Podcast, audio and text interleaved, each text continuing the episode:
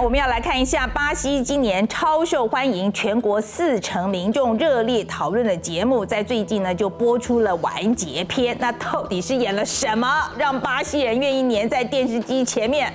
我知道了，一定是那种哦家庭主妇实境秀。哎，难道不会想要知道说，哎，这些人到底跟谁有了外遇吗？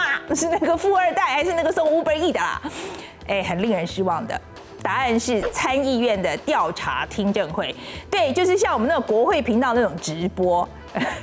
八既然对政治有这么狂热哦？其实也还好啦。但这次呢，是因为这个听证会把疫情爆发以来。政府抗疫不力的种种作为，一条一条就拿出来讲。从五月开始，这五十多场听证会当中呢，就有官员被问到错乱呐，答辩前后矛盾的啦。那有人还穿这个防弹背心来作证的啦。还有很多人都说，看到这个官员被猛 K，他就是通体舒畅啊。在经过六个月的调查之后呢，参议院调查委员会的这个十一名成员在二十号就提出了总结报告，结论是呢，巴西原本可以避免疫情大爆发，但是政府的不作为跟烂政策，这就导致巴西变成全球第二大重灾区。那其中最应该为这个负责的就是总统波索纳洛。总之呢，巴西确诊人数现在已经破了两千一百万人，死亡人数超过了六十万，那你就知道为什么巴西人会气气得牙痒痒的。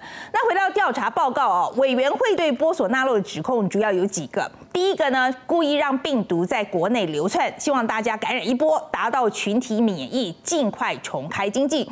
这不但就导致多人痛苦枉死，还生出了这个伽马变种病毒。第二，推广奎宁跟这个杀虫药伊维菌素等未经证实可以治肺炎的药，政府还花了上百万美金去买这类药物，在国内大量生产，就导致不少人延误治疗，或是乱吃药就。中毒送医。第三，他刻意拖延疫苗施打。调查小组在六月的时候还发现，政府曾经打算以十倍的价格来购买印度还没有经过核准这疫苗，这 Covaxin 啊，就涉嫌还拿回扣。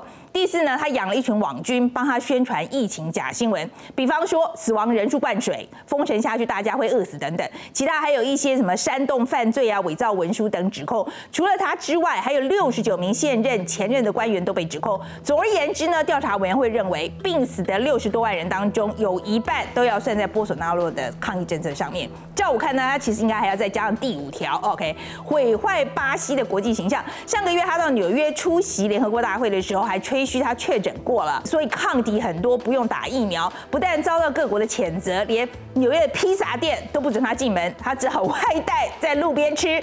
同台的卫生部长隔天还确诊滞留纽约，要隔离观察。我要有这种总统，我再也不要出国了。但是委员会只负责调查，起诉得要靠总检察官。所以如果国会通过了，巴西的总检察官有三十天可以决定是要继续查下去呢，还是直接提告。